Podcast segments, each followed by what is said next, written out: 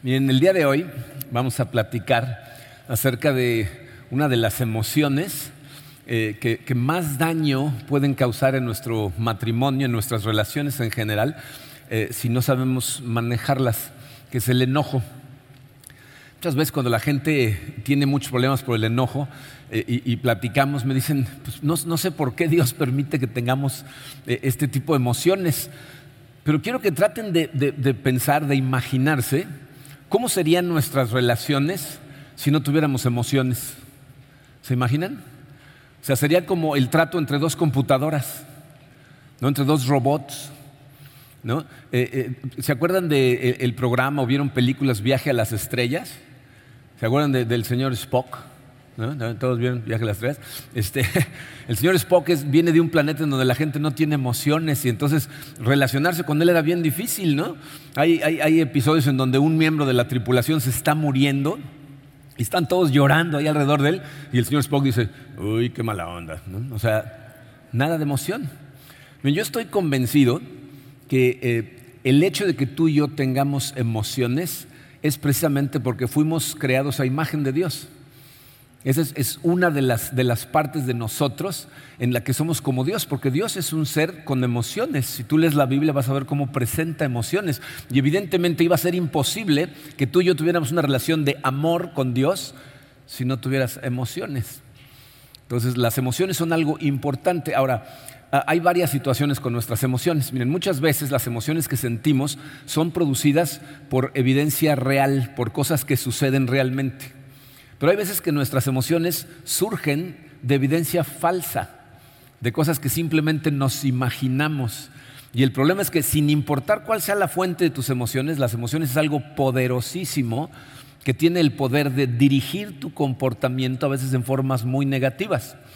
Por eso tenemos que aprender a manejar a nuestras emociones, porque si no, tus emociones te manejan a ti.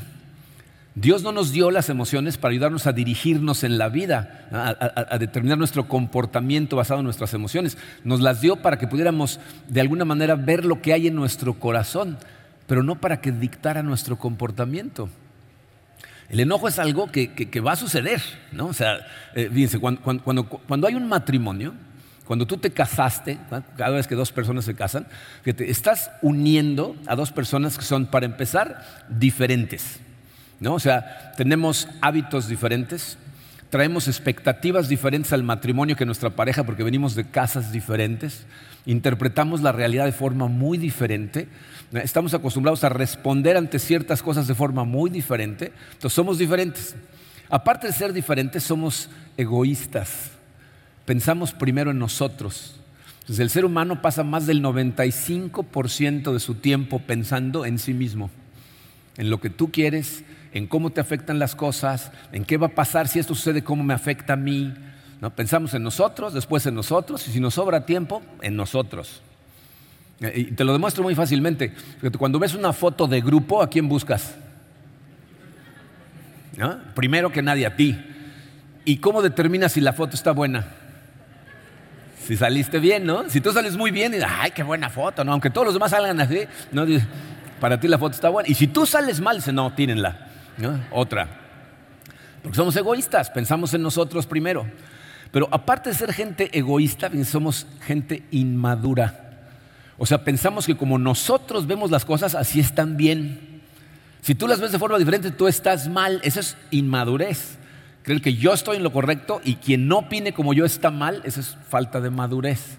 Cuando la gente madura se da cuenta que hay diferentes perspectivas acerca de muchas cosas. Y aparte, para acabarla de molar, eh, somos gente imperfecta. Tenemos una naturaleza caída. Tenemos la tendencia a hacer cosas que son contraproducentes para nosotros y para nuestras relaciones.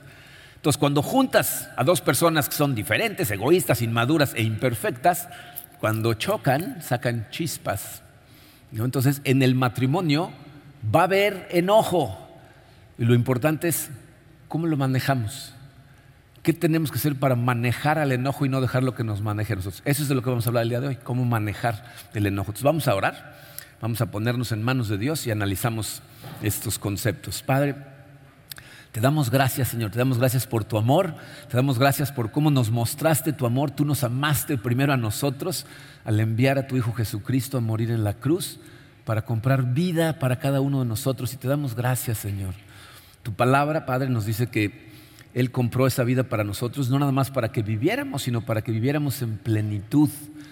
Y sabemos, Señor, que cuando nuestras emociones nos controlan, eh, normalmente eh, creamos unos tiraderos espantosos en nuestros matrimonios, en nuestra familia, en diferentes relaciones, Señor, y no es la manera en la que tú quieres que vivamos la vida. Por eso, Padre, venimos hoy a ti, queremos ponernos en tus manos, te pedimos que abras nuestro corazón, nos permitas ver exactamente como, tú puedes ver claramente lo que hay ahí y qué cosas necesitas tú transformar para que podamos reforzar nuestro matrimonio, regresarlo al lugar donde debe de estar si es que no está ahí, o simplemente fortalecerlo y hacerlo aún mejor de lo que ya está.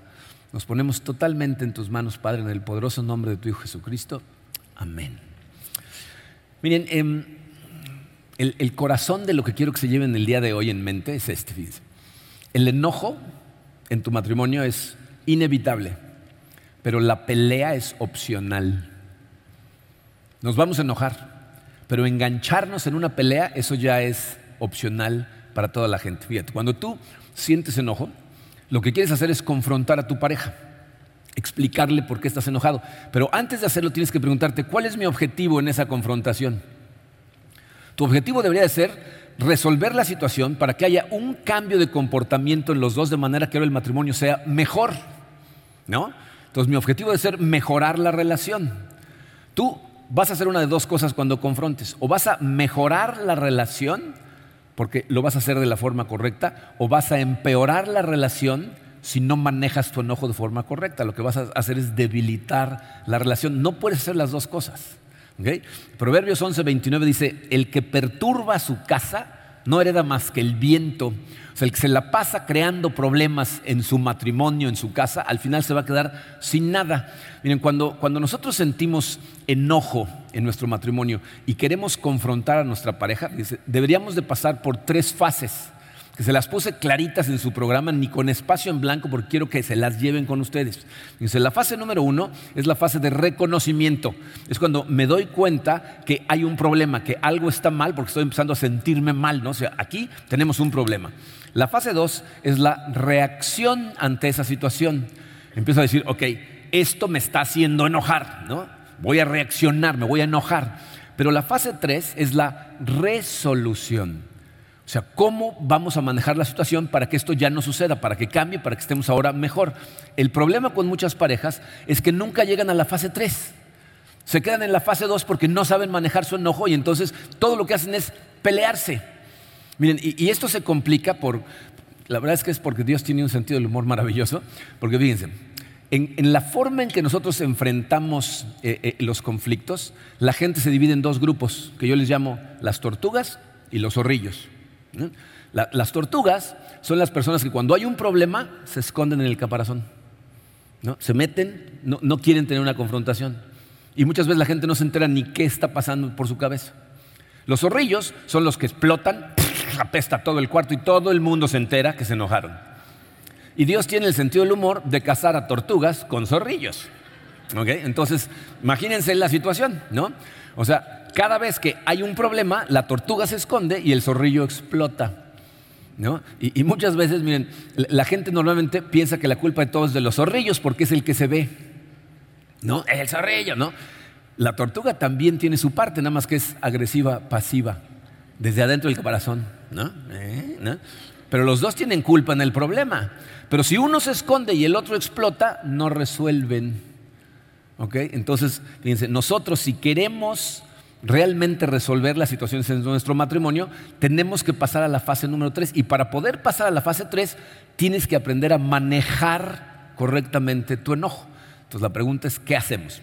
Vamos a ver cuatro cosas que necesitas hacer para manejarlo correctamente. La primera de ellas, número uno, en su programa dice, debo aceptar mi enojo. Lo primero que tienes que hacer es reconocer que estás enojándote. ¿Eh? reconocer. Miren, eh, ¿cuántos de ustedes, levanten la mano, todos los que juegan al juego de no estoy enojado? Eh, normalmente es la mitad de la pareja, ¿no? O sea, porque uno de los dos dice algo o hace alguno de los dos y le cambia la cara al otro. ¿Qué pasó? ¿Estás enojado? No. ¿No, no estás? No. ¿Pero qué te pasa? Que no, me vas a hacer enojar, ¿eh? O sea, aparte te echan la culpa, ¿no? Eso es un problema porque para empezar estás mintiendo. Sí estás enojado, pero no lo estás reconociendo. Fíjense, en Efesios 4, 25 y 26, me parece muy interesante con lo que continúa Pablo este pasaje, porque dice, dice, por eso cada uno de ustedes debe desechar la mentira y hablar la verdad con su prójimo. Enójense, pero no pequen. Más adelante vamos a ver qué más tiene que ver con esto de no pecar. Pero nos está diciendo, desechen las mentiras. Fíjate, si tú no eres honesto contigo y con tu pareja cuando algo te hace enojar, fíjate lo que estás haciendo ¿Cómo va a resolver tu pareja la situación? ¿Cómo va a cambiar su comportamiento si no sabe qué hizo para hacerte enojar? Si no hay comunicación ahí, o sea, si tú no dices la verdad, luego pasa que estás no, pero ¿por qué estás Ah, no sabes, ahora menos te digo. ¿cómo, vas a poder tener ningún cambio si ni siquiera aceptas que estás enojado? Paso número uno, acéptalo, reconócelo. No puedes arreglar un problema que no conoces. Entonces, acepto. Número dos, tengo que controlar mi enojo. O sea, está bien que lo acepte, pero ahora tengo que mantenerme contenido. No puedo en ese momento simplemente explotar. Bien, eh, para lograr esto, porque yo sé que muchos de ustedes dicen, no, es que para cuando me doy cuenta ya, ya me exploté. Bueno, ¿sabes qué te hace enojar verdaderamente? tú no te enojas por lo que tu pareja hace o dice. Te enojas por lo que piensas de lo que tu pareja hace o dice. Tus pensamientos generan tus emociones y generan tus acciones. Y el que controla sus pensamientos eres tú. Cuando tu pareja hace o dice algo, tú empiezas a pasarte pensamientos por la cabeza. Ahorita vamos a ver con qué están relacionados. Pero en ese momento te empieza a dar cuerda tú solo. Te empieza a enojar con los pensamientos. Tendemos a asumir lo peor. Y cuando asumimos lo peor, nuestros pensamientos nos empiezan a llenar de humo, ¿no? Empezamos a estar listos para explotar. Mire, se los demuestro. ¿Cuántas veces has tenido una pelea con alguien que ni está ahí? Que empieza a pensar, no voy a decir esto, no voy a decir esto, cuando llegan, ¿qué? ¿No? Y estás furioso y ni siquiera han hablado. Tus pensamientos dirigen tu comportamiento porque dirigen tus emociones. Entonces, cuando tú notes que estás empezando a pensar cosas negativas, en lugar de asumir lo peor, en ese momento, fíjate, eh, ahí es en donde eh, aplican versículos como Salmo 37.5. Encomienda al Señor tu camino, confía en Él y Él actuará. Fíjate, esos momentos antes de que salga, ve a Dios. Dice, Señor, estoy empezando a sentir mucho enojo por estos pensamientos. Sé que yo mismo estoy alimentando estos pensamientos. Ayúdame, Señor, a tranquilizarme. Incluso saben que es válido cuando empieza a sentir enojo, tiempo fuera. Cecilia, tu pareja, ¿sabes qué? Voy a salir a caminar un ratito. Déjame, dame un poquito de espacio, déjame respirar, déjame pensarlo. Eh, cuando eh, Karina y yo pasamos una época complicada en nuestro matrimonio de problemas y ella me decía, necesito salir un rato de la casa, necesito irme a caminar. Y yo era un necio. Y no, no, no, no, ahorita lo vamos a arreglar, ¿no? Y luego me di cuenta que eso era lo peor, ¿no? Porque entonces explotábamos y era un problema. Pero cuando la dejaba irse a tranquilizarse. Después regresaba y hablábamos las cosas, pero ya venía tranquila. Entonces, eso es lo que muchas veces necesitamos hacer. Miren, e, en Proverbios 29, 11, eh, Salomón dice que el necio da rienda suelta a su ira, pero el sabio sabe dominarla. O sea, Salomón dice, dejar explotar las cosas es una necedad. Bien, ¿saben por qué la gente se deja ir y explota? Porque temporalmente satisfacen su ego. Se siente una satisfacción temporal instantánea. Decir, hiciste esto, me hizo enojar y ahora me vas a escuchar, ¿no? Y entonces explotas. ¿Por qué es una necedad? ¿Saben por qué? Porque rara vez explotar de forma agresiva contra alguien logra el objetivo que estás persiguiendo, que es un cambio de comportamiento, un cambio en la relación para que mejore. Si tu pareja de lo único que se acuerda es de cómo le dijiste las cosas y no de qué le dijiste, ya no puedes lograr tu objetivo el objetivo es que haya un cambio. Entonces se lo tienes que decir de una manera que esté dispuesta a escuchar, que, esté dispuesta a, recibir, ¿no? Tu pareja, no hablo de ella, sino de tu pareja. ¿Ok? Eh, en Job, eh, Job 18.4 dice, ¿crees tú que por desgarrarte rabiosamente va a quedar desierta la tierra o las rocas van a cambiar de lugar? O sea, ¿qué crees que nada más porque haces un berrinche y explotes todo el mundo va a hacer lo que tú quieras? Es, una necedad, pero el sabio sabe dominarla. ¿Qué significa eso? La mejor forma de obtener una transformación en el comportamiento es cuando dominamos nuestro enojo. Entonces, si cambiamos nuestros pensamientos, controlamos nuestro enojo y tenemos la oportunidad de hacer lo que viene a continuación, que es el, el número tres. Fíjate, tienes que aceptar tu enojo, controlar tu enojo, pero aparte, fíjate, tienes que tomarte el tiempo para comprender tu enojo. Y esta es la parte más profunda que vamos a analizar el día de hoy.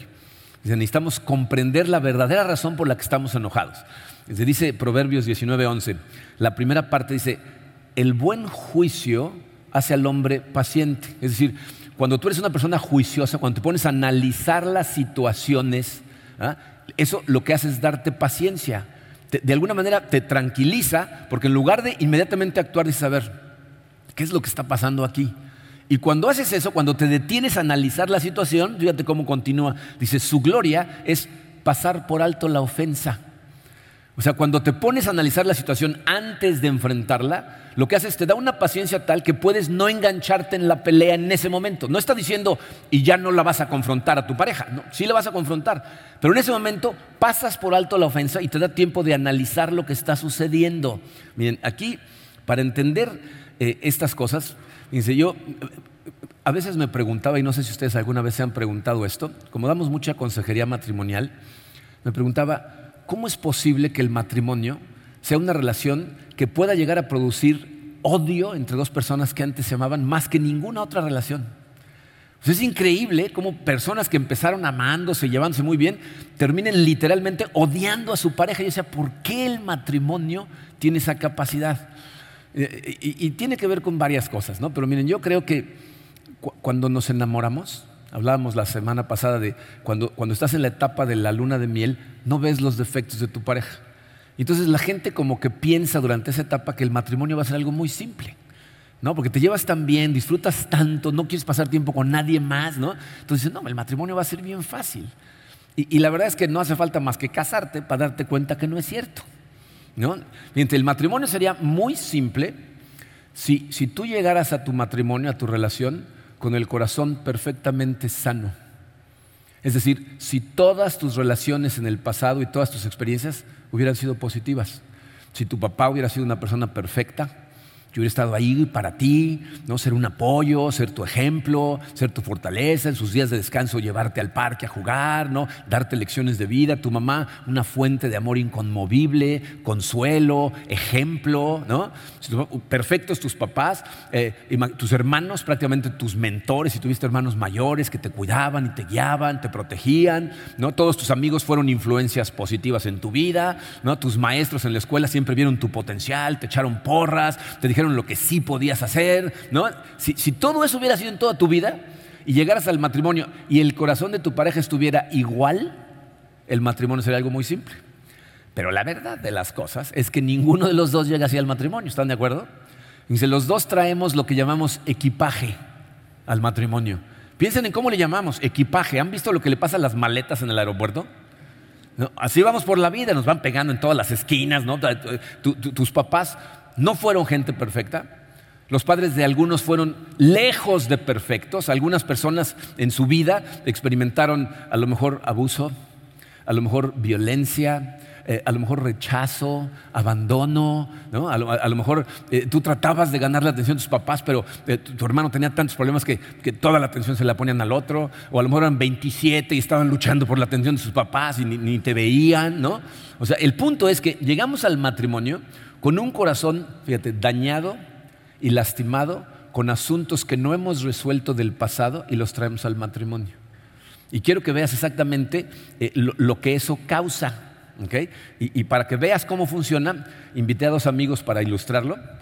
Eh, invité al señor y a la señora Tarro. Aquí están, mírenlos. El señor y la señora Tarro. El señor Tarro, justo al salir de la universidad, conoció a la señora Tarro, ¿no? Y desde que la vio le dijo, wow, uh", ¿no? O sea, está, muy guapa, véanla. Y la señora Tarro vio al señor Tarro, que era un profesionista, que tenía futuro, ella también había terminado la universidad, tenía un buen trabajo, y entonces se conocieron y se hicieron novios. Y durante todo el noviazgo, Paseaban y salían, pero eran muy cuidadosos uno con el otro. Siempre estaban al pendiente de lo que sucedía uno con el otro, pero muy cuidadosos. De vez en cuando tenían un problemilla, pero se cuidaban. No, no, no, no, no, a ver aquí despacito. ¿no? Y entonces se casaron.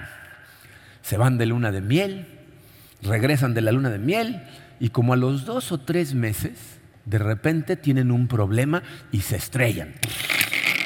Y entonces cuando pasa esto, los dos se voltean a ver y dicen, ¿qué fue eso? ¿Qué salió?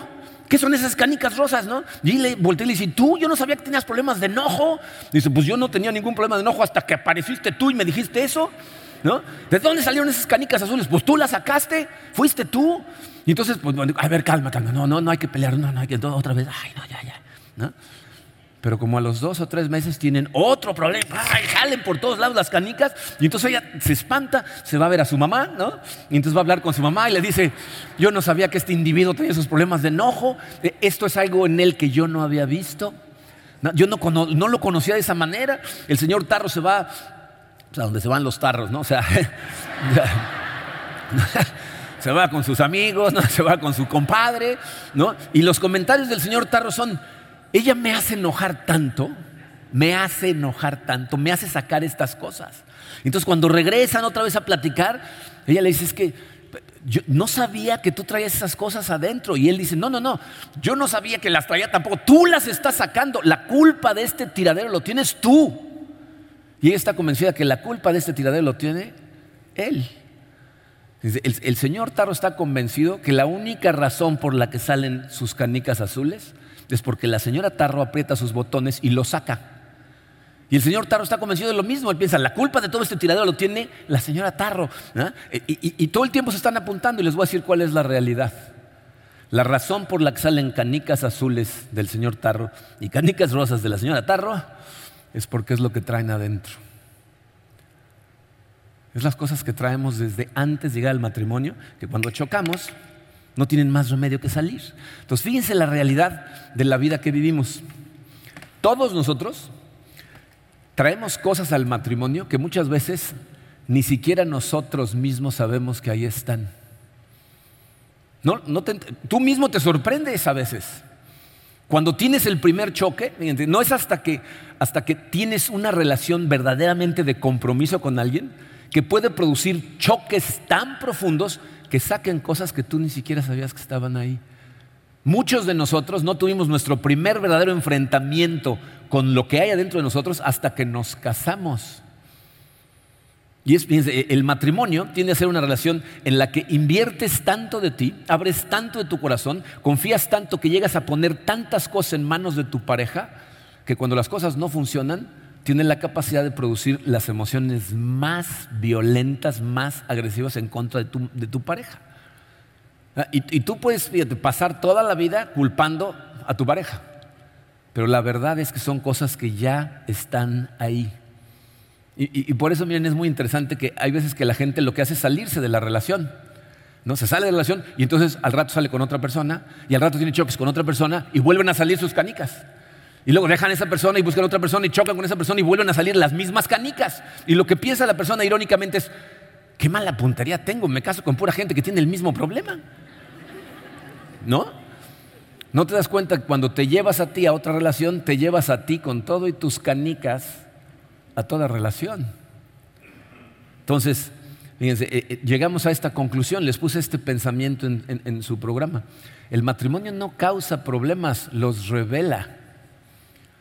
O sea, hay, fíjense, normalmente los problemas que aparecen en el matrimonio tienen que ver con factores externos, pero los problemas que tenemos con nuestra pareja son revelados por el matrimonio. O empezamos a revelar todo el egoísmo y todas las cosas que traemos en nuestro corazón. Entonces la pregunta es, ¿qué hacemos al respecto? ¿Cómo podemos comprender realmente eh, nuestro enojo?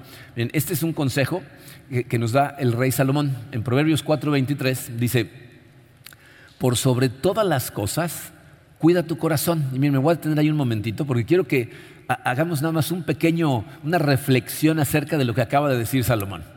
Dice, si tú has leído anteriormente la Biblia, sabes que el rey Salomón está considerado como el hombre más sabio que, ha vivido. Escribió el libro de Eclesiastés, escribió Cantar de Cantares, escribió Proverbios, Y es una persona que escribió acerca de todos los temas importantes para la vida del ser humano. Nos enseña cómo ser eh, buenos padres, cómo ser buenos hijos, eh, eh, cómo ser buenos trabajadores, cómo manejar nuestro dinero, cómo es, es, una vanidad estar persiguiendo las cosas del mundo. O sea, nos habla de todo tipo de temas. Pero aquí dice, por sobre todas las cosas, de todo lo que te he hablado, dice, lo más importante, lo que deberías de poner más atención es cuidar tu corazón, monitorear tu corazón, no, permitir que entren porquerías a tu corazón, estar todo el tiempo al pendiente de qué sucede dentro de tu corazón. Te voy a decir cuál es nuestro problema. Nosotros en nuestro matrimonio eh, somos no muy buenos para monitorear nuestro corazón, pero somos buenísimos para monitorear el comportamiento de nuestra pareja. De hecho, es lo que nos pasamos haciendo todo el tiempo. Evidentemente, fíjate, las dos cosas, monitorear el comportamiento de tu pareja y monitorear tu corazón, las dos son importantes, pero por diferentes razones. O sea, yo debo de monitorear el comportamiento de mi esposa porque necesito saber cómo va, cómo está, cómo se siente, qué está pasando en su vida, para yo poder ser un mejor esposo hacia ella. Pero necesito monitorear mi corazón porque tengo que ser consciente de que, fíjense, las dos cosas están interconectadas. O sea, lo que pasa en mi corazón y el comportamiento de mi pareja todo el tiempo están interconectados. tú estás en la relación en la que estás en este momento porque quieres sentirte de cierta forma. Por eso te metiste al matrimonio. Las mujeres quieren sentirse amadas, quieren sentirse especiales para su marido, quieren sentirse atractivas, quieren sentirse importantes. Los hombres queremos sentirnos amados, valorados, apreciados, respetados por nuestra pareja. Las palabras y acciones de tu pareja producen ciertos sentimientos en ti. Entonces, cuando tu pareja te dice que quiere que dejes de hacer o decir ciertas cosas, lo que te está diciendo es, quiero que dejes de hacer las cosas que me hacen sentir de forma equivocada. No me gusta cómo me siento cuando haces eso. Fíjate, la razón misma por la que tú te enamoraste de la persona con la que estás casado, con la que estuviste casado, es porque cuando se conocieron te hizo sentir ciertas cosas y te gustó cómo te sentías y por eso querías estar con ella. Si en este momento no estás sintiendo lo mismo, lo más natural es que tú lo que quieras es regresar a sentirte como te sentías antes. Entonces por eso le pides que haga ciertas cosas o que deje de hacer ciertas cosas. ¿Ok? Pero miren, esta es una verdad que necesitas tener muy clara. Tu habilidad de sentir ciertas cosas está en gran manera determinada por el estado de tu corazón. Muchas veces la gente no entiende esta situación. Si tú durante tu vida nunca te sentiste apreciado, siempre te sentiste menospreciado, te cuesta mucho trabajo recibir aprecio de los demás y tiene que ver más con el estado de tu corazón que con las actitudes de tu pareja. Entonces, fíjate, si tú le pusieras la misma atención a monitorear tu corazón que le pones al comportamiento de tu pareja, vas a dejar de estarle echando la culpa de toda tu pareja. Si no entiendes esto, no lo asimilas y, no empiezas a trabajar en esto, te voy a decir lo que va a pasar. No importa cuál sea el nivel de compromiso que quieras tener para tu matrimonio, una de dos cosas van a pasar. Todo el tiempo vas a culpar a tu pareja de por qué te comportas como te comportas, le vas a echar la culpa de tu comportamiento y entonces la relación cada vez va a empeorar más y más y más. A lo mejor te quedas porque eres una persona de palabra, porque no quieres hacer sufrir a los niños, porque eso es lo que tienes que hacer, pero tu relación va a ser simplemente soportable en el mejor de los casos. O vas a tirar la toalla. Vas a decir, no me gusta cómo me siento, esto no vale la pena y te vas a salir. Necesitas entender esto, por favor. El comportamiento de tu pareja es parte del problema y vamos a hablar de esas cosas y las vamos a trabajar. Pero gran parte del problema es lo que hay en tu corazón.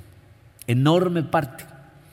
Eh, porque eso que está ahí es lo que está controlando tu comportamiento. Y eso es exactamente lo que Salmón dice al terminar este versículo. Fíjate lo que dice el final del versículo. Dice, porque de él mana la vida.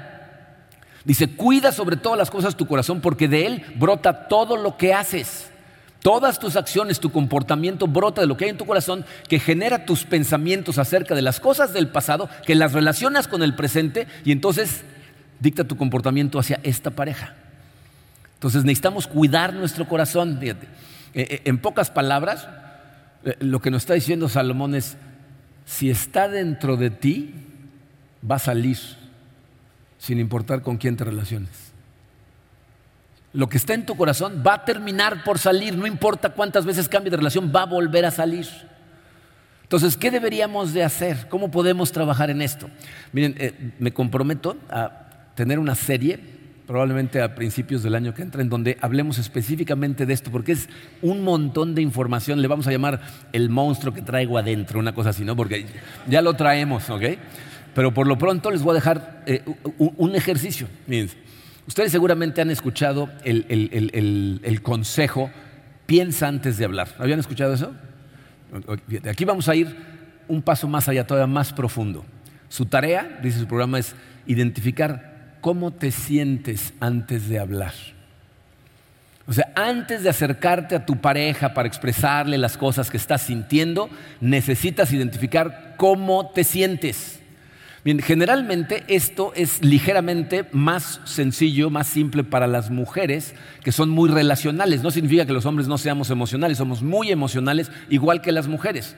A los hombres tenemos la, desdicha que en generaciones anteriores nos enseñaban que no tenemos que mostrar nuestras emociones que los hombres no lloran, que los hombres no muestran, tienen que ser duros, ¿no? Esa es una incoherencia. Somos seres emocionales y necesitamos aprender a identificar qué estamos sintiendo. Generalmente los hombres reducen su, repertorio de emociones negativas a dos. O están enojados o están frustrados. ¿No? Estamos. ¿Cómo estás? Enojado. ¿Por qué? Porque estoy frustrado. ¿Por qué estás frustrado? Porque estoy enojado. O sea, no, salimos de esas dos, ¿no? Entonces necesitamos abrir el repertorio y darnos cuenta, fíjate, exactamente qué es lo que sus palabras o su comportamiento te hacen sentir. ¿Ok? Y vas a darte cuenta cuando haces ese análisis cómo empiezas a relacionarlo con cosas anteriores, ¿no? Fíjense, les voy a dar varias más. Es posible que te sientas, hombres y mujeres, ¿eh? excluido. ¿No? Nosotros eh, de, forma natural queremos ser parte de algo y si empiezas a sentir como que a ti te excluyen, esa es una emoción, me siento excluido. Hay veces que nos sentimos avergonzados, que las cosas que hace o dice nuestra pareja nos ponen, sentimos nosotros en vergüenza. Hay veces que nos sentimos no apreciados que no importa cuánto hacemos por tratar de tener a nuestra pareja bien, no lo aprecia, no lo ve, no lo nota y me siento no apreciado. Hay veces que nos sentimos no dignos de ser amados. Uno de, los, eh, de las emociones que más identifico con, con hombres cuando están batallando con cuestiones económicas es sentirse fracasados. Y, lo relacionan con cosas. Por ejemplo, en consejería me dicen, es que cada vez que mi pareja me habla de lo bien que le va a su hermano y a su papá, yo me siento un fracasado.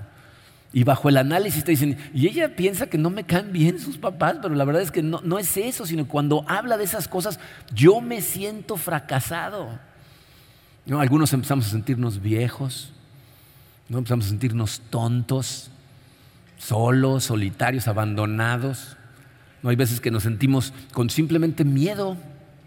Fíjense cómo el miedo tiende a causar enojo. ¿Se han dado cuenta de eso? O sea, cuando la gente tiene miedo, la siguiente emoción tiende a hacer enojo. ¿Alguna vez te han espantado por la espalda? ¿De broma? No, o sea, el, miedo generalmente lo que genera después es enojo. A lo mejor te sientes fuera de control, a lo mejor te sientes traicionado, a lo mejor sientes celos, ¿no? Esos son comentarios que oímos mucho de las mujeres, ¿no? No, es que eh, oír a mi esposo que esté piropeando a las mujeres o hablando, me, causa celos, ¿no? Entonces, necesitas identificar, fíjate, ponerle nombre a la emoción. Porque en el momento en que tú le pones nombre a la emoción, pierde el poder de controlarte. Te tiene bajo control cuando no sabes ni qué estás sintiendo, pero cuando empiezas a darte cuenta de qué estás sintiendo, tienes la capacidad de analizar esas cosas. De hecho, son cosas que vemos en consejería. Cuando, cuando empezamos a analizar cuál es la emoción, los mismos hombres, es mi caso, cuando platico con hombres, te empiezan a decir, mira, la verdad es que yo sé que no lo hace por hacerme sentir fracasado. yo sé que lo hace porque ama a su hermano o a su hermana, pero no sé por qué, así es como me siento. Pero entonces ya estás analizando cómo se están conectando las cosas y cómo tú a lo mejor lo estás relacionando con cosas que ya pasaron. Entonces, muy importante, aceptamos que estamos enojados, controlamos nuestro enojo y empezamos a tratar de comprender nuestro enojo. Cuando lo tienes identificado, entonces pasas al punto número cuatro, que es lidiar rápido con tu enojo. Ahí es en donde vamos a, tratar de solucionar las cosas. No, necesitamos lidiar relativamente rápido. Fíjense el, el, consejo que nos da Pablo en Efesios 26 y 27. Les puse una interpretación de esos pasajes de la nueva traducción viviente porque me gusta mucho la manera coloquial en que lo explica claramente. Fíjense cómo dice ahí. Dice, además, no pequen al dejar que el enojo los controle. O sea, no permitas que tome control de ti. Dice, no permitan que el sol se ponga mientras siguen enojados, porque el enojo da lugar al diablo. Entonces, ¿qué es lo que está diciendo ahí Pablo? Dice, no permitas que pase el, tiempo necesario para que te calmes y ya no lo vayas a confrontar. Porque si lo dejas pasar demasiado tiempo, al rato, fíjense, hay gente que se espera, luego lo hago dos, tres, cuatro días y al rato ya están tranquilos ya no dicen nada. Y lo que sucede es que esas cosas se van acumulando y se van acumulando y se van acumulando y se van acumulando. Y miren, lo que yo he eh, identificado en, las parejas que hacen eso es, fíjense, es esto. Eh, nos irritan las cosas superficiales, pero nos enojan las cosas profundas. O sea, cuando tu pareja hace o dice cosas que hieren profundamente tus sentimientos, eso es lo que te enoja. Pero si lo vas guardando, lo guardas, lo guardas, lo guardas, de repente hacen una cosa que es totalmente superficial, que te irrita, pero eso es lo que te hace explotar. Entonces confundes a tu pareja totalmente. ¿No? De repente un día dejas la toalla en el piso, o no le pones la tapa a la pasta de dientes, o dejas la leche fuera del refrigerador, o dejas la ventana abierta sin mosquitero, se te olvida apagar el aire acondicionado, lo que sea, que es una tontería, pero como vienes acumulando tantas cosas que sí son profundas, con una tontería, ¿no? Y entonces le pones una confundida a tu pareja cuando de repente estás furioso o furiosa, y, y él dice, ¿por la toalla? O sea, ¿eso te hizo enojar? Y entonces, como saben perfectamente que no es la fuente del enojo, entonces empiezan a sacar otras cosas. Sí, y además, el otro día tú dijiste que tu mamá y tu hermana y tu prima. Y tú, dices, a ver, ¿cómo relacionamos la toalla con mi mamá? No entendí, ¿no? entonces le pones una confundida a tu pareja porque ya mezclaste cosas que no tienen que ver una con la otra.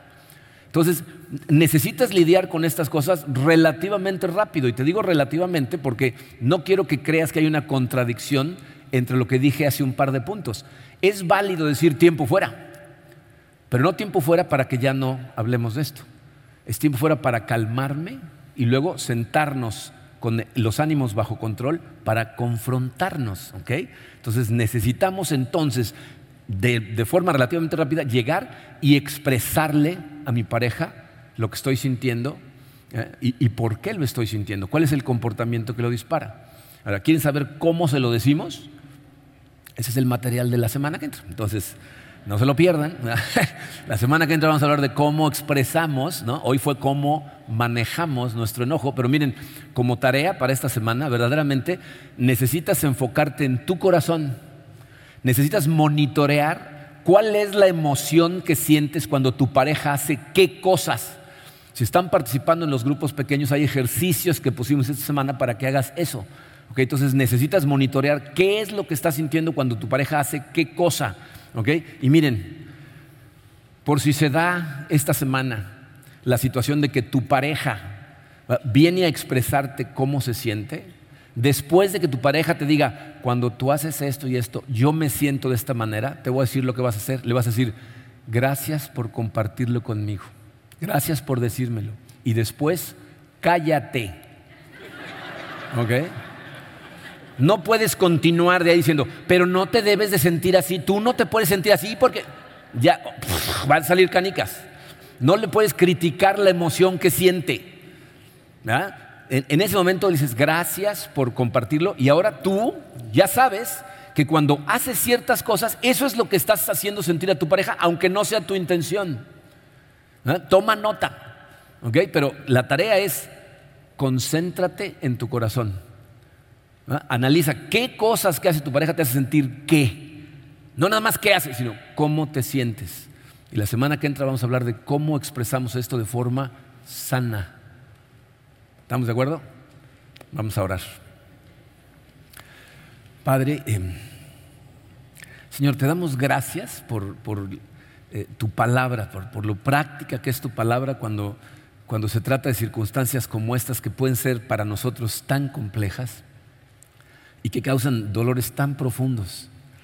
Eh, te doy gracias, Señor, por, ayudarnos a entender estas situaciones eh, que, a veces nos hacen perder la cabeza y, tristemente la perdemos con la gente a la que más amamos. Te pedimos, Señor, que no permitas que le demos oportunidad al enemigo de envenenarnos con, amargura, con, con, enojo contra nuestra pareja. No permitas que esas emociones nos invadan.